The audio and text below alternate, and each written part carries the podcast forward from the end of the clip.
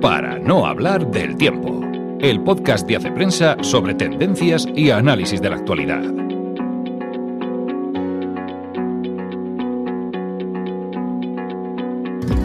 Hola amigos, una semana más nos encontramos en el podcast de Hace Prensa.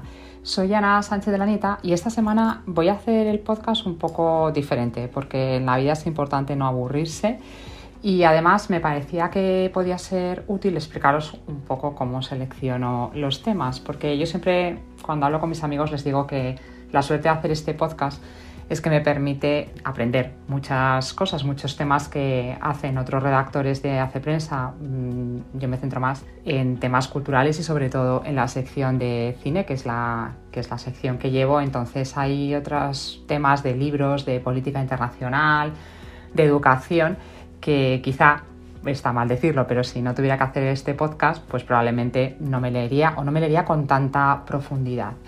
Entonces, en este programa, pues no sé si voy a hablar mucho de los temas, sí que voy a hablar de la entrada de Finlandia y Suecia en la OTAN, en Nayib Bukele, que es el presidente de, El Salvador, voy a hablar de una novela ensayo que se llama Vivir con nuestros muertos, de una serie que se llama Rapa, pero sobre todo os voy a hablar de cómo buceo en las tripas de la web de Hace Prensa para encontrar los temas, porque pienso que os puede dar algunas ideas.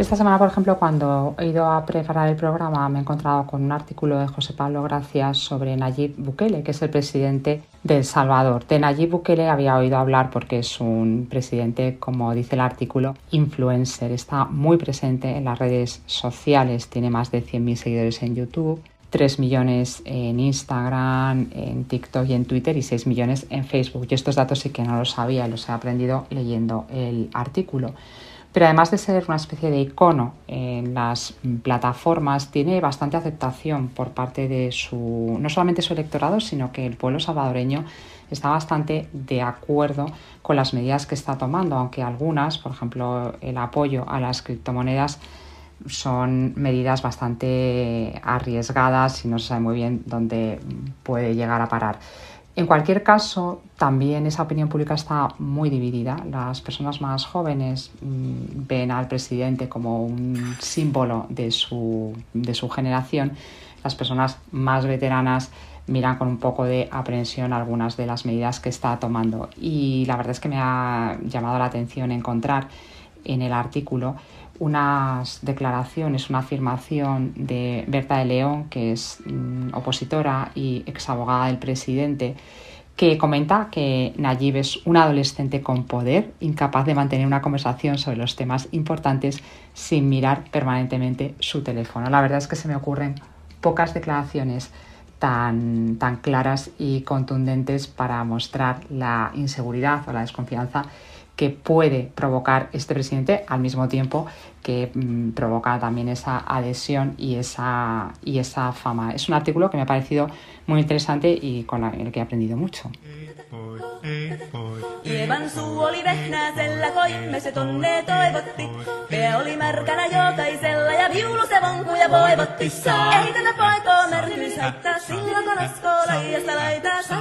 Después le he el diente a un artículo de Antonio Rubio que habla sobre la adhesión a la OTAN de Finlandia y Suecia. Los artículos de Antonio Rubio la verdad es que a mí me gusta mucho porque no sé si os pasa a vosotros, pero a mí me pasa que quizá estás leyendo noticias de política internacional, pero estás leyendo los titulares, sabes que algo pasa, sabes que Finlandia y Suecia han planteado una adhesión conjunta, que hay problemas con Turquía, pero no acabas de saber exactamente ¿Qué es lo que está ocurriendo? Pues con un artículo como este, que se tarda 10 minutos en leer, a mí me han quedado las cosas bastante claras.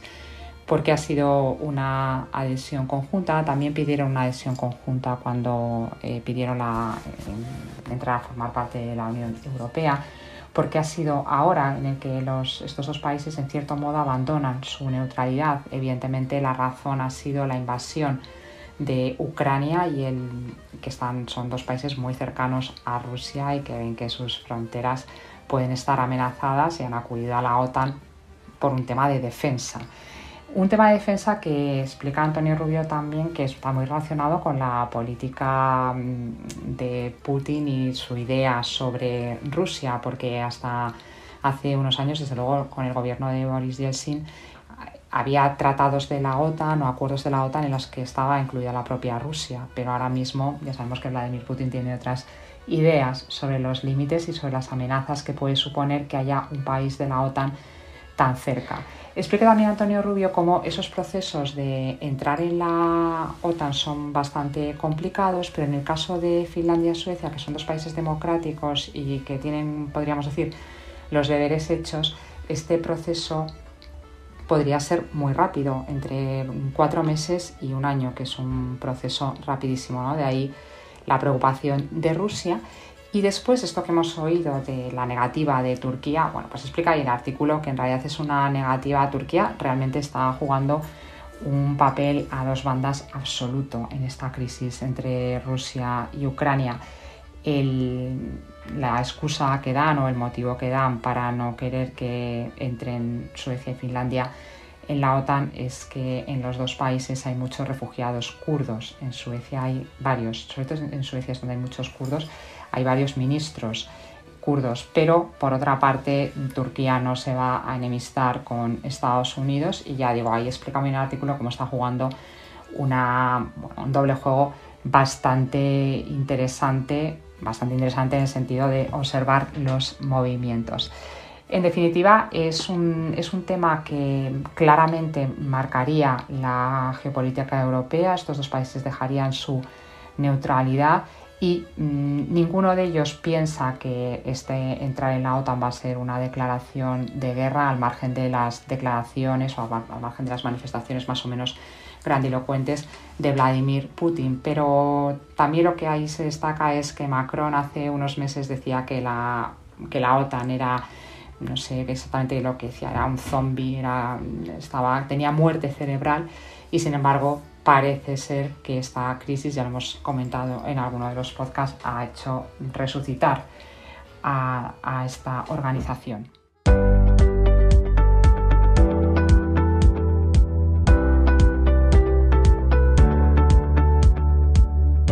¿Y qué más he leído en Hace Prensa? Nunca hablamos de los blogs de Hace Prensa. Alguna vez hemos citado el de José María Caravante de grandes libros, pero si hay un blog mítico en Hace Prensa es el que escribe Ignacio Arechaga, el Sonar. Yo creo que es el blog más cañero. Ignacio Arechaga es claramente la firma más cañera. Fue director durante mucho tiempo de Hace Prensa y sigue deleitándonos con sus artículos. Y esta semana escribe un artículo interesantísimo sobre lo que ha llamado el Ministerio de Igualdad su semana grande, la semana en la que han propuesto la nueva ley del aborto y la ley trans. Especialmente se, centra en la ley del aborto, hace una disección de muchas de las cuestiones que han estado en los medios estos días, desde la edad, desde la posibilidad de que las menores de 16 años no tengan que comunicárselo a sus padres, la no necesidad de ese periodo de reflexión antes del aborto. Muchas cuestiones salen, ya digo, con esa ironía y con esa contundencia.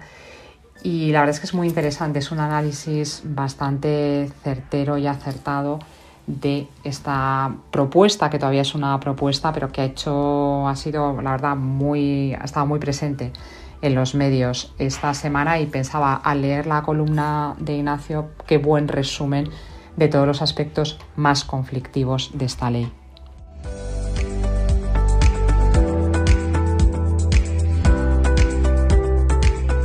Y otra de las secciones que muy pocas veces aparece en el podcast es la entrevista. Es una entrevista mensual. Esta vez es a Jorge Bustos, que es director de opinión del diario El Mundo y que además es curioso porque empezó su carrera periodística precisamente en Hace Prensa.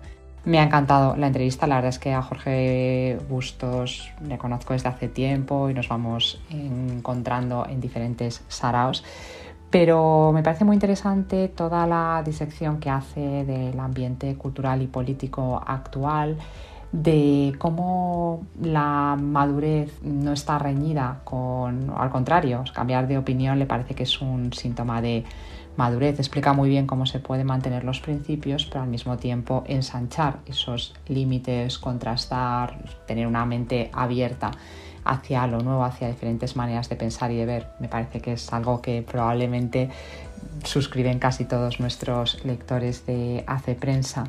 Y hace también, a mí me ha gustado muchísimo una disección que hace sobre la diferencia entre poder e influencia. Dice como los cargos muchas veces nos dan poder, pero la influencia es otra cosa, es autoridad y como un periodista al final su carrera se la gana en relación al, público que le, eh, al público que le lee, al público que le escucha. Es una entrevista, ya digo, muy interesante que le hace Álvaro Sánchez de León, siempre también con sus preguntas que van muy a temas nucleares.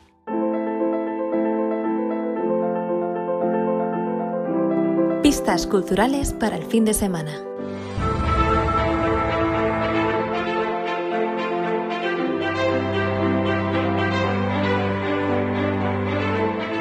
Y ahora preguntaréis, si las pistas culturales cómo salen? A veces he contado que las pistas culturales salen muchas veces de vuestras propias sugerencias, de gente que me escribe, he leído esto, he visto esto, he escuchado este podcast. Normalmente los libros siempre los selecciono de alguna de las reseñas que han aparecido eh, últimamente en Hace Prensa y me encuentro con maravillas. Por ejemplo, esta semana está la reseña de un ensayo que yo había visto en redes sociales y me había llamado la atención, Vivir con nuestros muertos. Y es, un ensayo sobre la muerte y nuestra relación con esas personas queridas que nos han dejado. Pero me ha llamado la atención que la autora es Delphine Herbilleur, que yo no la conocía de nada y es una rabina francesa de 40 años con el pelo rizado y que es una mujer activista, feminista, que tiene muchas, muchos temas escritos sobre, sobre antisemitismo, sobre feminismo. Entonces, aunque este ensayo es más lírico y, quizás es más, podríamos decir, entra dentro casi de la literatura religiosa, pues me he quedado con muchísimas ganas de leer también los artículos un poco más mm, políticos o activistas de esta rabina francesa. ¿A quién van a traer para enseñarnos?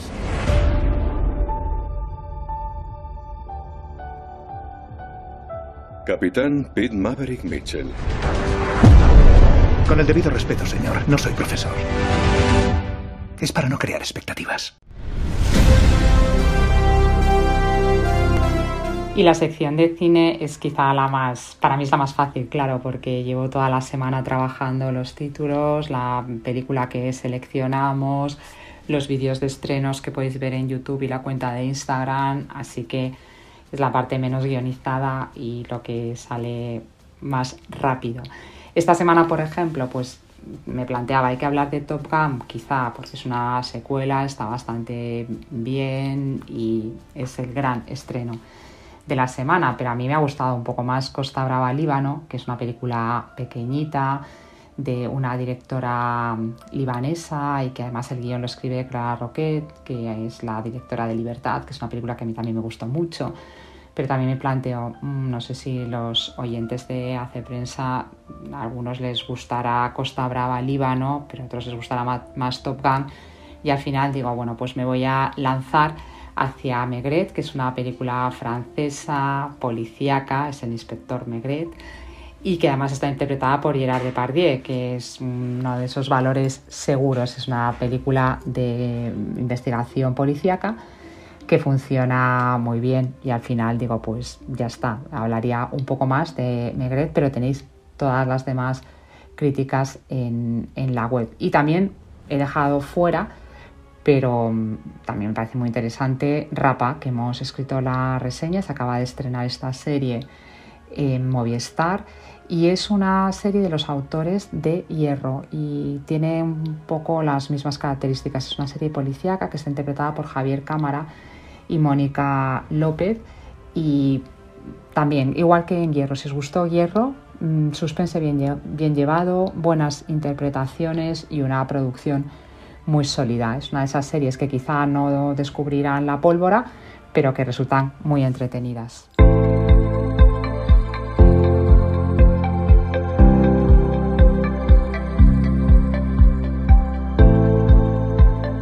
Y sabéis que siempre me gusta añadir al final un podcast, que es un género que tiene cada vez más adeptos, pero también hay cada vez más producción. Hay una selva de programas y me parece que seleccionar algunos títulos puede ser un servicio eficaz para nuestros oyentes. Aquí sí que tiro mucho de recomendaciones de amigos, de gente de la redacción, vuestras propias sugerencias, pues os animo siempre a que nos enviéis podcast que hayáis escuchado y que os parezcan que, que aportan algo. Todos aportan, pero bueno, que aportan más que, más que otros. Y esta semana la verdad es que he escuchado y he leído mucho sobre moda. Uno de los temas por la expansión de SEN, que es un tema en el que estamos investigando y también por cuestiones de sostenibilidad, en fin, que me ha venido la moda a la cabeza y me he acordado de una conversación muy interesante que tuvieron Javier Aznar y Teresa Sada sobre este tema. Javier Aznar es periodista y tiene un podcast que cuando nadie tenía un podcast, pues él tenía un podcast sobre entrevistas en profundidad que se llama Hotel Jorge Juan y que os animo totalmente a escucharlo porque es uno de esos podcasts ya clásicos, ¿no? Podríamos decir eso, que llegó cuando todavía nadie estaba. Y entrevista a Teresa Sadaba, que es la directora del ISEN, Instituto Superior de Empresas de, de Moda de la Universidad de Navarra, y hablan de la moda y todos los alrededores, la moda de la comunicación política, la moda de la sostenibilidad, la moda y el cine, la moda y el fenómeno de los influencers, el peligro de las fashion victims. Es una conversación larga, ya digo, no queda casi ningún tema por tratar y al final la conclusión que yo saqué después de escuchar este podcast es que la moda que parece algo frívolo y efímero tiene una gran carga de profundidad si sabemos mirarla desde la óptica adecuada, si sabemos mirarla pues, con profundidad y con ganas de extraer todas las ideas que, que encierra. Como siempre, os voy a dejar el link en la descripción del podcast.